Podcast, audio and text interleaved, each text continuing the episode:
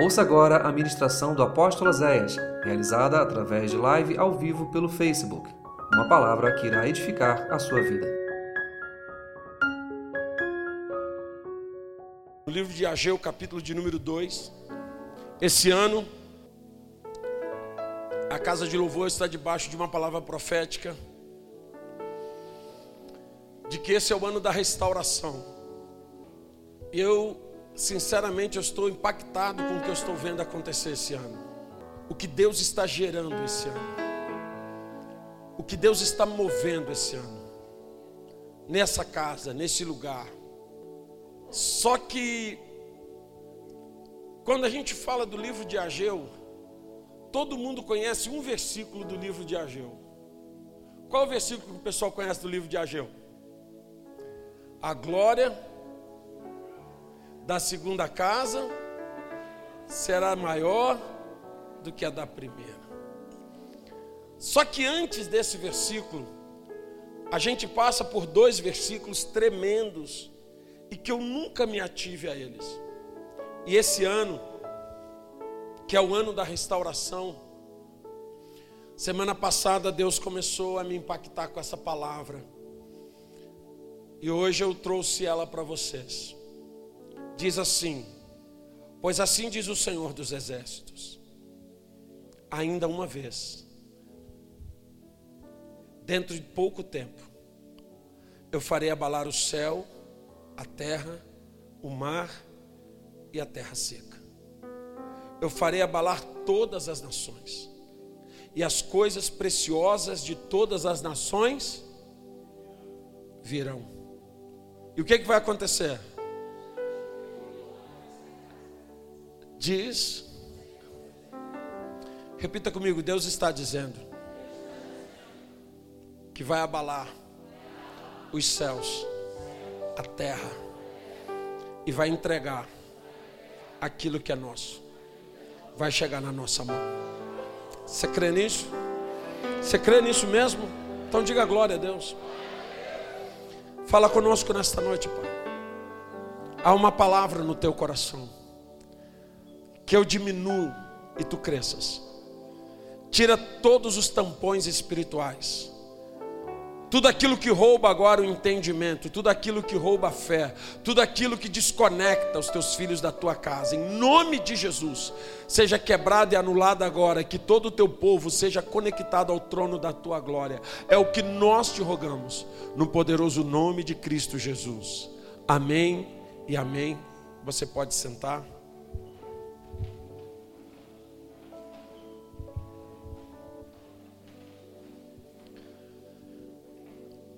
Essa semana passada,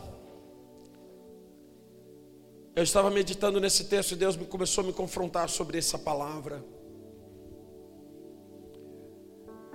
Quando ele diz que vai fazer um abalo nos céus e na terra. Vamos primeiro entender quando que isso foi dito. Israel estava no cativeiro babilônico como escravo, ficou 70 anos em escravidão. A Babilônia agora perde o império. Depois da Babilônia chega o império assírio. O rei da Assíria invade a Babilônia, domina a Babilônia e passa a reinar sobre todos os países. E o rei da Assíria manda o povo de Israel embora, pode voltar, volta para casa de vocês. Eles voltaram. Só que quando Israel está lá, começando a reconstruir, porque estava tudo destruído, tudo acabado. A Babilônia tinha atacado fogo, destruído tudo. Quando eles começam a, a construir, o templo estava destruído. E o templo que estava destruído era o templo de Salomão, que era uma obra de arte incalculável. Não se sabe calcular hoje quanto custaria o templo de Salomão, mas provavelmente uma obra incalculável. E o povo de Israel, naquela miséria, naquela dificuldade, eles começam a construir primeiro as suas casas, eles começam a construir primeiro aquilo que é deles, e o templo fica lá destruído. E eles começam a plantar, a produzir. E eles começam a se frustrar. Eles plantavam, mas na hora de colher não nascia. Os animais procriavam, mas morriam. E eles começam então a murmurar contra Deus. O que está acontecendo? E aí Deus diz: Vocês correram para a casa de vocês, e a minha casa ficou em ruína, vocês abandonaram a minha casa. Se voltem para minha casa. Mas o que, que Deus queria mostrar? Pastor, Deus estava tão preocupado assim com o templo? Não. O que Deus queria mostrar era o que eu quero te falar nesta noite em primeiro lugar. Você não vai viver uma mudança na sua vida verdadeira se Deus não estiver em primeiro lugar na sua vida. A mudança começa quando você coloca Deus no centro da sua vida. A mudança começa quando você atrai a presença de Deus para entrar no governo da tua vida.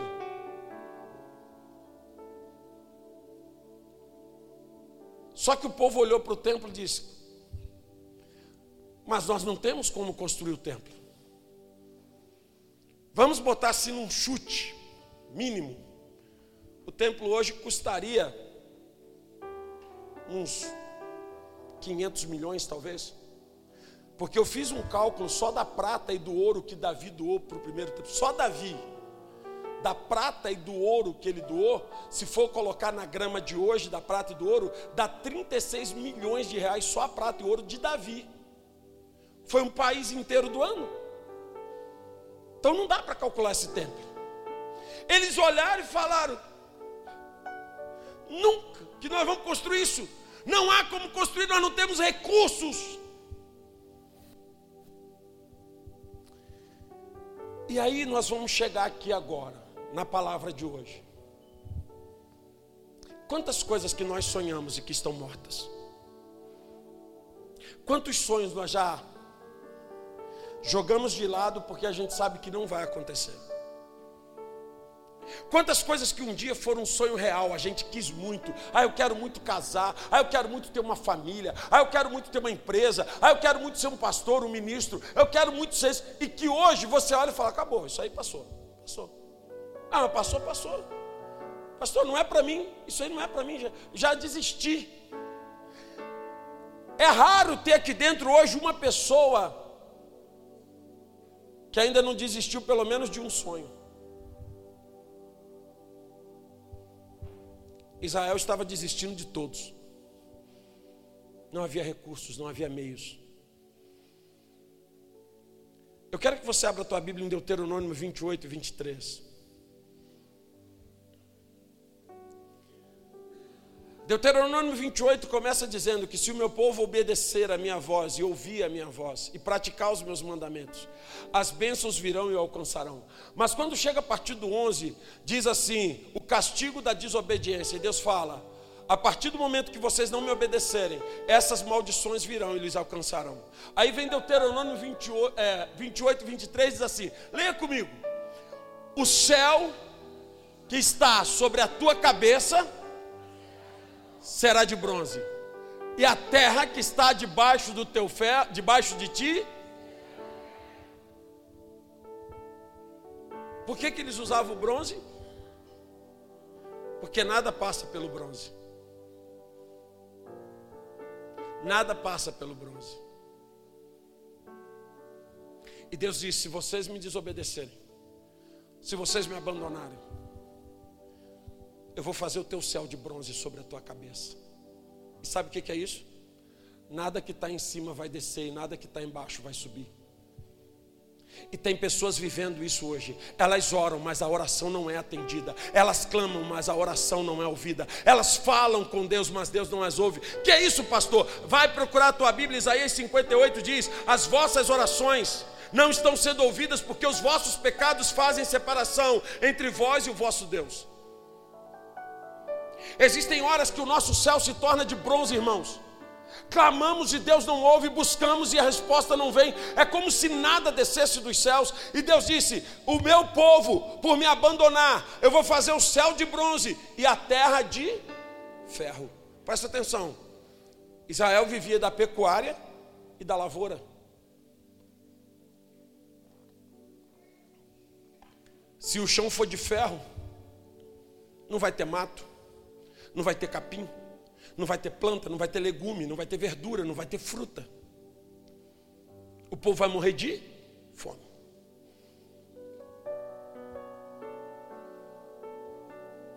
Israel estava vivendo isso. E tem muita gente vivendo isso. Você trabalha, você rala, mas você não vê o fruto. Parece que tudo que você produz desaparece. Você olha e fala, cara, era para eu ter muito mais do que eu tenho. Cadê? Não viajei, não... cara, cadê meu dinheiro?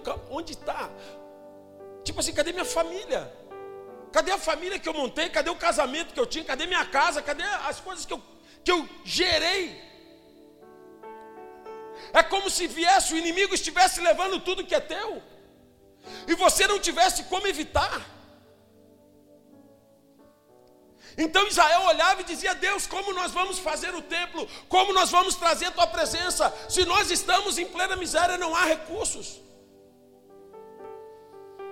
Diga comigo: se eu colocar no meu coração Deus em primeiro lugar, vai começar um novo tempo. Amém, igreja? Se vocês entenderem a palavra que vai ser ministrada essa noite, vocês vão viver um tempo tão sobrenatural que vocês nunca ouviram falar na vida de vocês. Porque essa é uma palavra profética.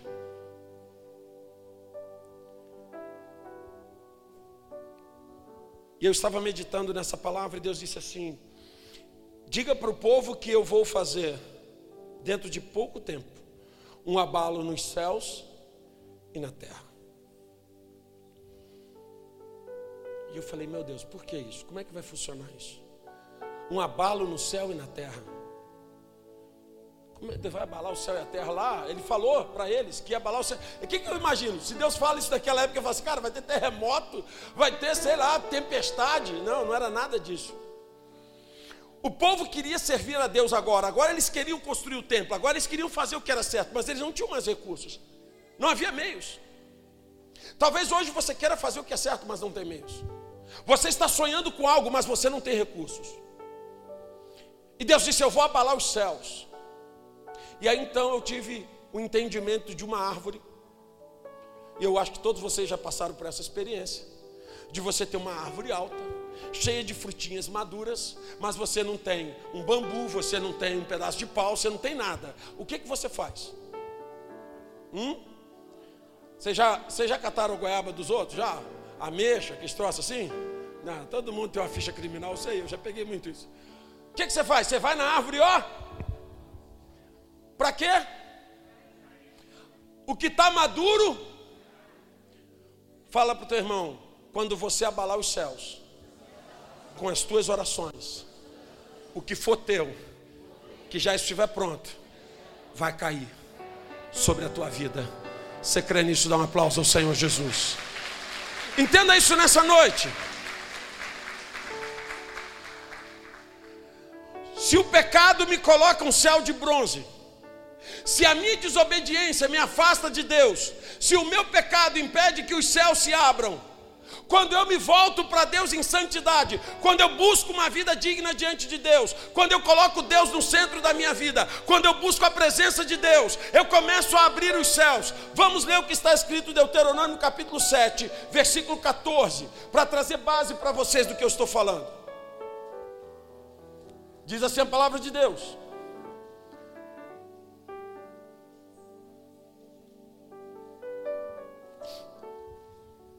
Bendito serás, não haverá, seja homem, seja mulher, e nem entre os teus. Era Deus dizendo assim: quando eu começar a agir na tua vida, a tua esterilidade acaba tudo que você colocar a mão vai começar a prosperar, vai começar a funcionar, vai começar a ter a prosperidade de Deus na sua vida. Mas é interessante que isso precisa começar a acontecer nas nossas vidas. Segunda Crônicas. Deixa eu ver se é isso, porque eu não anotei. Eu não anotei, está na cabeça, e a cabeça já está falhando agora de noite, já não está mais grandes coisas, mas é assim. Mas eu acho que é.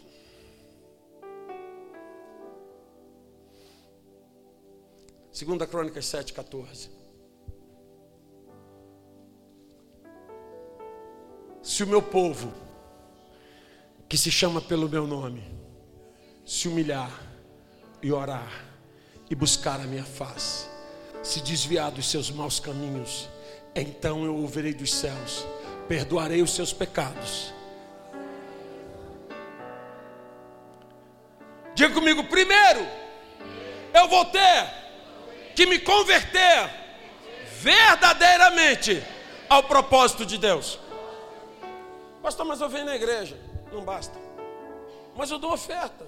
Não basta. Eu, dou dizimi, eu sou dizimista, também não basta. Não é isso que Deus está querendo. Deus quer ser o Senhor da sua vida. Deus quer que ser prioridade na sua vida. Deus quer que você coloque Ele num lugar de honra. Tu quer viver sonho, tu quer viver milagre, mas tu deixa Deus lá no step do teu carro. Você quer viver o sobrenatural de Deus, mas Deus não tem honra nenhuma na tua vida. Teus amigos estão em primeiro lugar, tua namorada, teu namorado, teu trabalho, teu emprego, teu serviço, está tudo na frente e Deus está lá atrás. E Deus estava dizendo para o povo: Eu quero que vocês me coloquem na frente de tudo. E quando eu estiver na frente, eu vou começar a mudar a sorte de vocês. E quando você pega a árvore alta e sacode, começam a cair os frutos, você se alimenta deles. Então entendo o que eu vou te dizer nessa noite. Diga comigo, existem bênçãos minhas, com meu nome, que estão nos céus e que ainda não foram entregues, porque eu não busquei. Você está entendendo isso?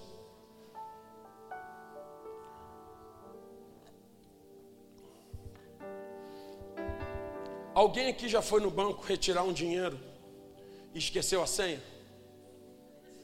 Levanta a mão, você que já passou por essa experiência.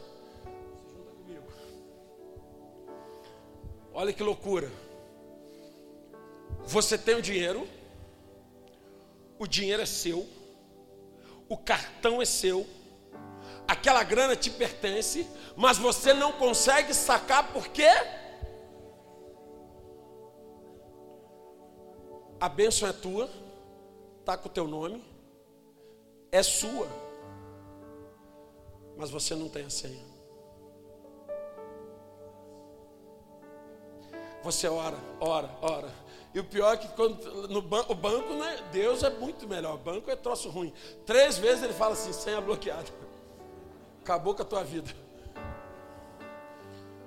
Tem gente que já passou o cartão no céu umas 500 vezes, já orou, já fez jejum, já fez propósito, e a bênção não desce, sabe por quê? Porque a senha do céu é obediência e fidelidade. Enquanto eu não colocar Deus como Senhor da minha vida, eu não vou ter acesso a tudo que Ele tem para mim. E quando a igreja se volta para Deus, quando a igreja se humilha, quando a igreja ora, quando a igreja se arrepende. Nós temos uma igreja que vive de remorsos. Eu pequei. Aí eu vou lá e falo, Deus, perdão, porque eu pequei. E amanhã eu estou fazendo a mesma coisa. Não houve mudança, não houve transformação. Deus espera de mim arrependimento, porque arrependimento é o abandono do pecado, é uma mudança de mente, é uma mudança de vida. E como eu vou abalar os céus, pastor? Com obediência e fidelidade, orações e jejuns, com uma busca verdadeira. Irmãos, tem bênçãos que são nossas e que estão lá liberadas, já foram liberadas. não vão ser, já estão liberadas. Pastor, mas por que, que não desce? Porque você não está pronto. Bênção mal administrada se transforma em maldição. Tem pessoas que Deus deu um trabalho e elas largaram Deus. Tem pessoas que prosperaram e largaram Deus. Tem pessoas que arrumaram a namorada, estão em pecado e largaram Deus. Tem pessoas que arrumaram amigos e largaram Deus. Deus pegou, abençoou e elas pegaram a bênção e transformaram em maldição. Deus nunca vai te dar nada que te afaste da presença dEle. E às vezes eu fico assim, caramba, mas por que, a bênção não chega? Porque você não está pronto. Deus tem falado muito sobre o meu coração. Repara o teu relacionamento com os teus filhos. Porque o meu relacionamento contigo é igual. E eu estou vivendo um tempo da minha fé sendo aumentada, porque Júlia está dirigindo para mim. Ó, na hora que Júlia está dirigindo, vocês nem oram, porque metade dos anjos já está no meu carro lá. Mais da metade dos anjos está tudo lá me protegendo. Tadinha, está dirigindo direitinho. Mas como é que funciona? Pegou a carteira, quer muito, né? Quer muito. Primeiro dia, pai, dirigir, vamos dirigir, vamos embora. Aí botei o carro na rua, fui, um lugar já pronto, pronto, pode ir, foi. Ah, oh, para aqui, tá bom. Aí tá, depois, ah, vai deixar de subir suspiro. Aí sobe suspiro. Aí vem um carro, ai meu Deus do céu, Senhor tem misericórdia. Aí tá, aí outro dia, vamos descer. Aí vamos na várzea. Na várzea, é, vamos na várzea. Aí foi na várzea. Quando foi na montanha, fez aquelas curvas, Senhor tem misericórdia. Ainda tem que construir pelo menos um asilo, para os velhinhos. Aí, pá, chegamos na várzea, glória a Deus. Aí depois já foi na várzea de novo. Aí esses dias, ela falou assim: Ah, vou na academia e tal, vou pegar o ônibus. Tu vai para academia? Eu vou. Quer de carro?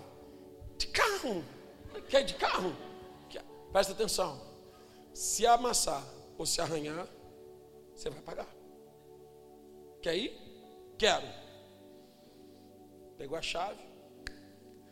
Aí mandou foto. Estacionei. Falei, até aqui o senhor já livrou. Quando estava saindo, estou saindo. Quando chegou, estou chegando. Amém. E Deus tem me ministrado muito nisso. Porque se eu falar para ela assim, Júlia, vai no Rio hoje. Ela vai. Mas eu sei que ela não está preparada. Ela vai. Tem coragem, quer ir. Se eu falar, pega o carro, vai na vaza, vai na cidade, ela vai, onde eu mandar, ela vai. Mas os lugares que eu estou mandando ir, eu estou com ela, por enquanto. Então presta atenção, a bênção já está liberada, mas você não vai conseguir enquanto você não estiver pronto. E você não acha que é vindo na igreja uma vez por mês, dando uma ofertinha, um dízimo, que Deus vai te honrar? Não vai. Porque presta atenção no que eu vou te falar, abre bem, diga Senhor, Abre o meu ouvido para o que ele vai falar agora.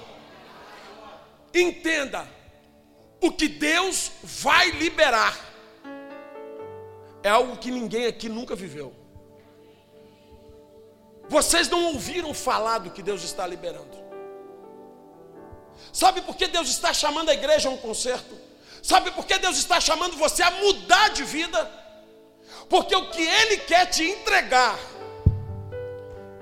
é algo sobrenatural que você nunca experimentou. Isso diz respeito às bênçãos espirituais, materiais, financeiras, familiares, todas as bênçãos. O problema é que a igreja não quer mudar, ela quer ser o que ela é e tocar no sobrenatural, não pode. Se você quer tocar no sobrenatural, você tem que mudar de vida. Porque senão sabe o que, que vai acontecer? Daí a pouco você vai falar: Meu Deus, Aconteceu isso com aquela mulher. Meu Deus, aquele cara está vivendo isso. Meu Deus, fulano. E eu? Você ficou para trás. Porque você não se posicionou. Você vai ver a bênção dos outros passando. E você vai falar, Deus. E Deus vai falar, você não se posicionou. Porque o que está sendo liberado, nós ainda não sabemos o tamanho. Vocês têm noção de que Deus pode mudar isso tudo aqui em poucos meses? Vocês têm noção que Deus pode mandar recursos para a gente construir a catedral numa pancada só? Vocês acreditam nisso, sim ou não? E fala para pode ser você. Eu, pastor? Por que não? Ele diz: Eu vou abalar os céus, e o que está em cima vai descer, aleluia. Famílias vão ser restituídas, casas vão ser curadas, casamentos restaurados, pessoas vão ser curadas milagrosamente. Essa manhã eu estava dando um testemunho. Deus, Deus ele é assim, ele vai te ministrando e ele vai te mostrando o que ele está fazendo. Porque a gente aprendeu num curso que nós fizemos aqui na igreja que Deus, quando Ele te chama para alguma coisa, Ele já está fazendo aquilo. Ele só te chama para participar daquilo. Deus não vai começar, Ele já começou. Quando Deus chama Moisés para tirar o povo do Egito, Deus já estava trabalhando no Egito há muito tempo, já preparando tudo. E essa semana nós fomos fazer uma visita.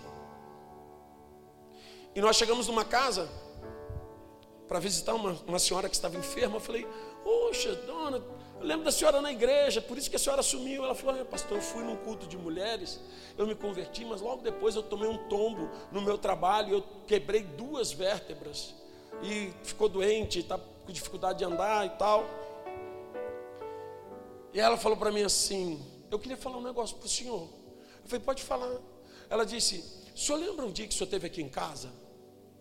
O senhor teve casa. O dia que eu fui na igreja, que eu me converti num culto de mulheres, eu falei, lembro da senhora. Ela falou assim, o senhor lembra que no final do culto eu levei uma camisa para o senhor ungir? Eu falei, acho que não. Ela falou assim, mas eu levei, o senhor lembra? Pensa aí. Eu falei, ah, se lá na frente do púlpito, é isso mesmo. Eu cheguei para o senhor e disse, unge essa camisa. Ela é do meu filho e ele está precisando de um milagre. O senhor lembra disso? Eu falei, lembro. Ela falou, pois é, pastor. O meu filho está preso. E como ele era novo na cela, ele teve que dormir no chão. E como o chão é muito sujo, deu uma bactéria no corpo dele. E ele começou a ter ferida em todos os lugares do corpo. E o corpo dele foi tomado de feridas. E ele ligava para mim desesperado, dizendo: Mãe, me tira daqui porque está doendo muito. Mãe, arruma remédio para mim. O senhor orou num dia, no outro dia eu peguei um ônibus, fui no Rio, levei a camisa para ele. E quando foi dois dias depois, ele me ligou e disse: Mãe, não há mais nenhuma ferida no meu corpo. Eu estou 100% curado. Mas presta atenção nisso. Aí, mãe, tinha um cara na outra cela também assim. Eu contei para eles o que aconteceu, ele me pediu a camisa. Colocou, foi curado. A camisa já rodou quase o presídio todo e agora já foi para Bangu. Por que, que eu estou te contando isso? Deus está fazendo coisas que nós não estamos vendo. Deus está respondendo orações que nós nem sabemos que oramos. Porque a glória é só dele, não é tua. E ele está dizendo: Eu vou abalar os céus e o que está retido lá em cima. Ah, irmão, quando começar a chegar o que está retido lá em cima, vai ser simplesmente sobrenatural curas, milagres, restituições, restaurações, ministérios. Vai ser uma explosão de glória nesse lugar. E eu, quando eu vi isso, eu falei, Senhor, isso é muito tremendo, fiquei feliz. Mas eu não entendi o outro pedaço aqui, Senhor. Porque tu disse que tu vai abalar a terra. O chão está de ferro, Senhor vai abalar a terra. O que, que é isso? Aí vem uma segunda parte que eu fiquei meio preocupado. Ele disse muitas bênçãos que eu entreguei para o meu povo, que caíram dos céus. O meu povo estava desapercebido, em desobediência. O inimigo passou e levou. Pessoas perderam casamentos, perderam famílias, perderam bens, perderam dinheiro. Quanto dinheiro que você tem na rua que você está perdido? Quanto dinheiro que você tem que está perdido na rua? Dinheiro fruto do teu trabalho. Que te deram calote. Que levaram. Quantas oportunidades que você teve que passaram assim diante dos teus olhos e tu deu mole a oportunidade e veio outro e aí tu fala caramba aquilo lá foi era para mim olha. Era era para eu estar tá vivendo aquilo. Uxi. sim ou não? Diga comigo a bênção foi derramada. Veio e eu perdi Você sente que você já perdeu alguma coisa assim? Porque presta atenção. Israel, quando saiu do Egito, saiu como escravo. Eles eram escravos. Saíram do Egito, 400 anos de escravidão. Não tinha fundo de garantia, não tinha terceira, não tinha nada, era escravo. 400 anos de escravidão, sai ali entre 4 a 6 milhões de pessoas para o deserto.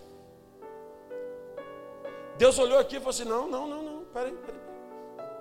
Moisés, volta. Fala para os filhos de Israel pedirem aos egípcios os seus bens. Hum? É. Manda elas voltarem na casa das patroas delas e pedirem os bens. Ah, judeu tu sabe como é que é, né? Abençoado. Voltaram. Patroa, Deus mandou tu me dar aí teus. me dar um bocado de joia aí. Meu irmão, o povo do Egito estava tão desesperado, falou, toma, toma, toma tudo, leva tudo, leva, some da minha frente, some. E o povo de Israel vai para o deserto, bilionário, rico. Fico imaginando aquelas escravas, tudo largada da vida, cheio de joia pendurada, cheio de ouro. Eles se tornaram um povo rico. E com essa grana eles prosperaram ainda mais em Canaã. E aí então eles fizeram todo Jerusalém, todo o templo, tudo. E agora estavam na miséria. E por que, que eles estavam na miséria? Porque eles pecaram. Eles abandonaram a Deus, eles desprezaram a lei do Senhor, eles se viraram para Deus, eles procuraram outras coisas, deixaram Deus para trás, e o inimigo veio e tomou tudo que era deles. Quantas pessoas que dão bola e o diabo vem e rouba teu casamento? Leva tua mulher embora, leva teu marido embora. Quantas pessoas estão desapercebidas? O inimigo vem e leva a tua empresa, leva o teu trabalho, coloca lá um cliente veiaco na tua vida e rouba teu dinheiro.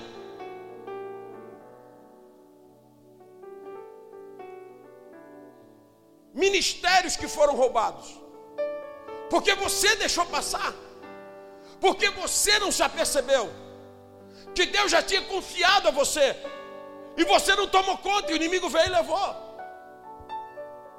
E agora nós vamos ficar chorando?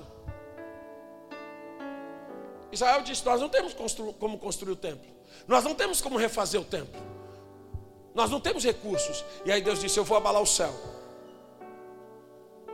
eu vou abalar a terra. A primeira visão era de uma árvore, e a segunda é muito simples. Como é que você tira uma mandioca da terra? Sai, mandioquinha, sai. É assim? Hã?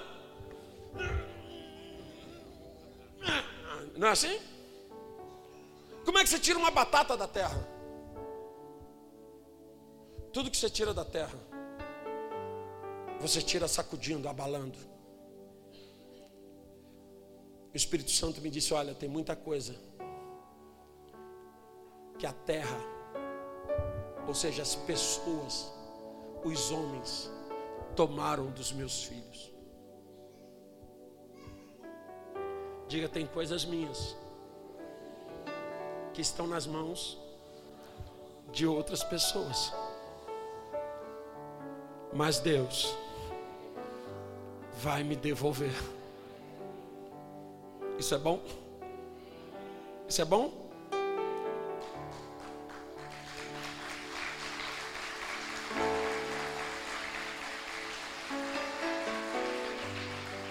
Presta atenção. Quem está no governo agora é o rei da Síria. Mas lá na Síria, eles governaram a Babilônia. Quem tinha roubado os utensílios da casa de Deus? A Babilônia. Quem tinha levado todos os tesouros de Israel? A Babilônia. Agora o governo da Síria assume a Babilônia, era tudo dele. Só que o governo sírio, ele era um governo mandado, o cara era sanguinário. E olha o que, que Deus diz. Versículo de número 7 de Ageu 2: Eu farei abalar todas as nações,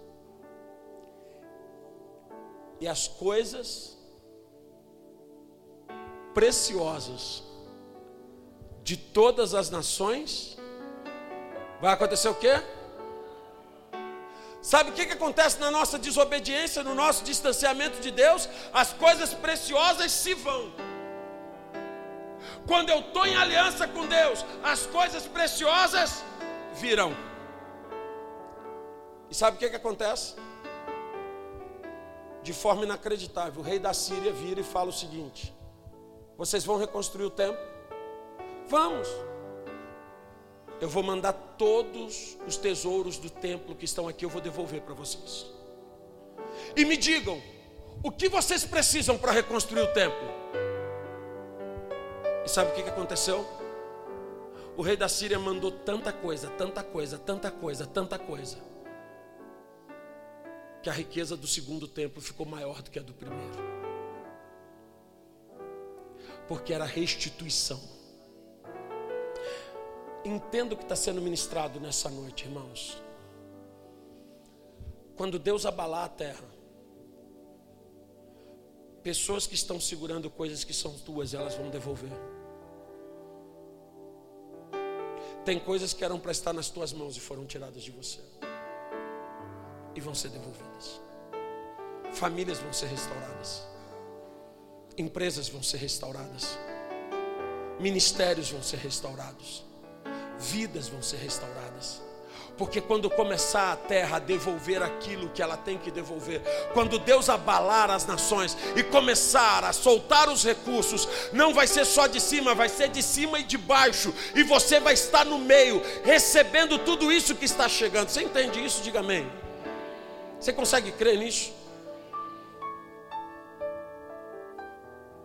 Ele diz: Eu vou encher essa casa de glória. Eu resolvi acreditar nisso. E eu estou dizendo para vocês nessa noite uma coisa muito simples, igreja. Eu não perco meu tempo ensinando religião. Minha religião não salva ninguém. Tem um monte de safado dentro da religião. Eu falo do amor de Cristo, do governo de Cristo, do senhorio de Cristo. Porque as pessoas que foram transformadas não foram as pessoas que foram para a religião A, B ou C. As pessoas que foram transformadas foram pessoas que colocaram Jesus no senhorio da sua vida. Agora não entenda, tua vida não vai mudar enquanto Jesus Cristo não for o Senhor. Pastor, mas Jesus Cristo é o Senhor. E você está vivendo no pecado? Então Jesus Cristo ainda não é o Senhor. Esse abalo que Deus vai trazer é para gerar algo sobrenatural extraordinário. Fala para o teu irmão, se prepara. Se prepara, meu irmão. Quando começar a brotar. Você já imaginou aquele cara que te deve há 10 anos?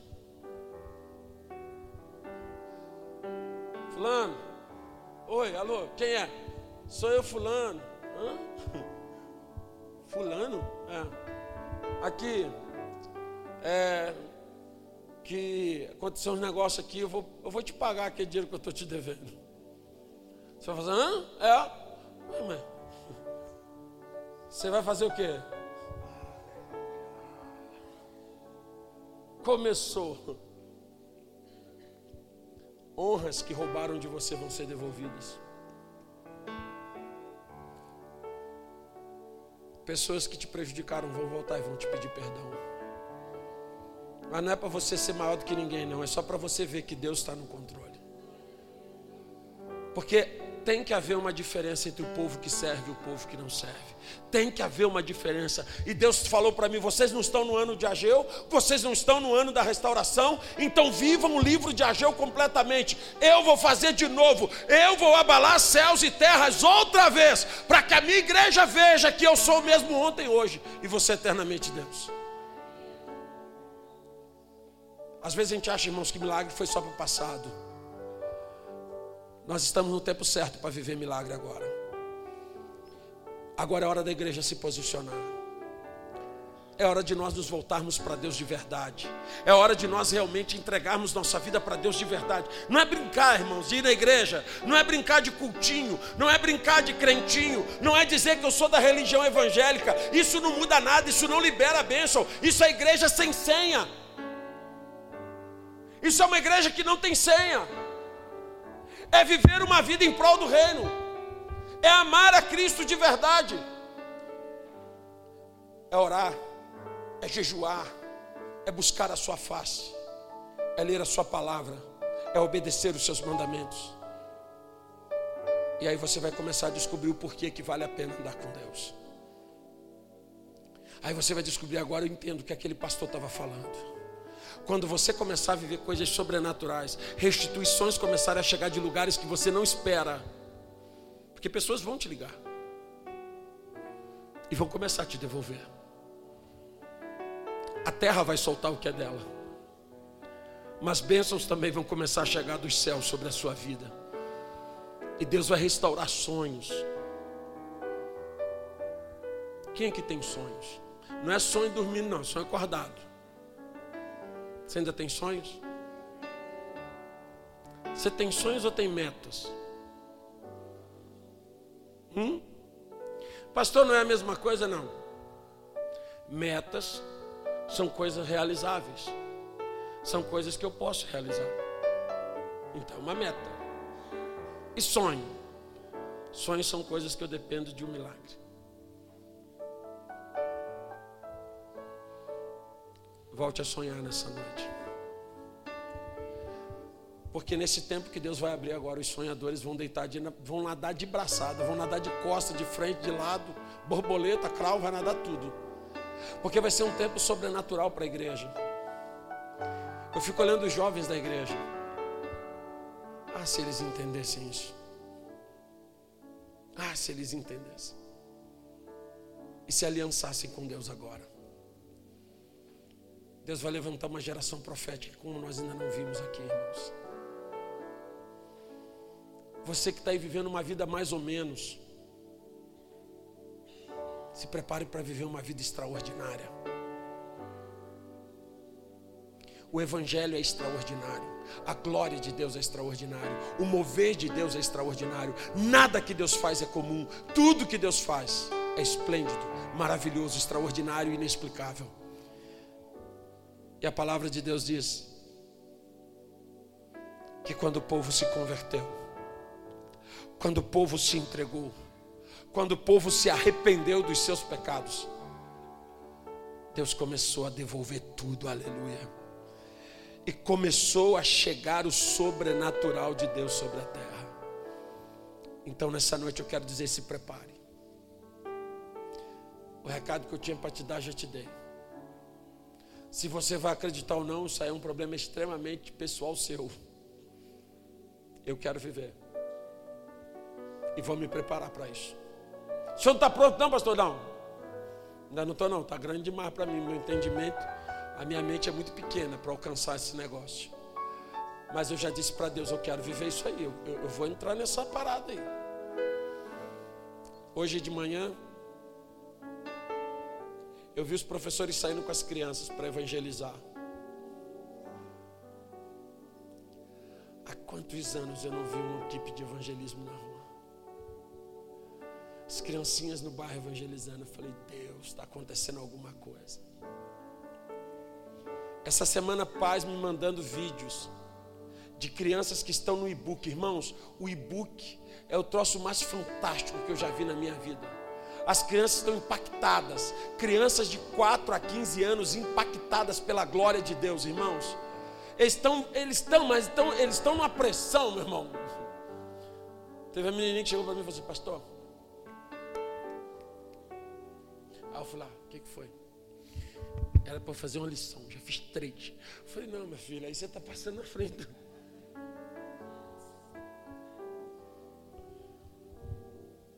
Crianças estão trocando celulares por Bíblia.